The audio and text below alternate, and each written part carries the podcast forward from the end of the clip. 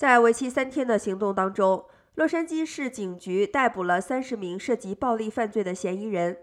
这项行动是洛市警察局帮派和毒品部门领导快速行动的一部分。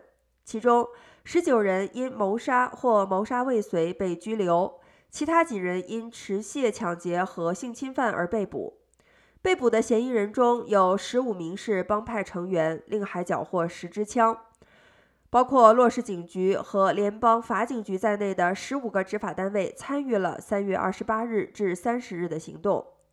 这些逮捕行动是在洛市警察局宣布，十七个帮派下令成员对洛杉矶的富人下手，连续犯下多起跟踪回家抢劫案后的几天进行的。但目前尚不清楚这些被拘捕的帮派成员是否参与了这些抢劫案。